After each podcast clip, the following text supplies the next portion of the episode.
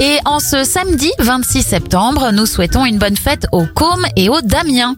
Direction Los Angeles pour commencer. En 1949, l'enseigne géante Hollywoodland perd ses quatre dernières lettres pour devenir celle que nous connaissons aujourd'hui.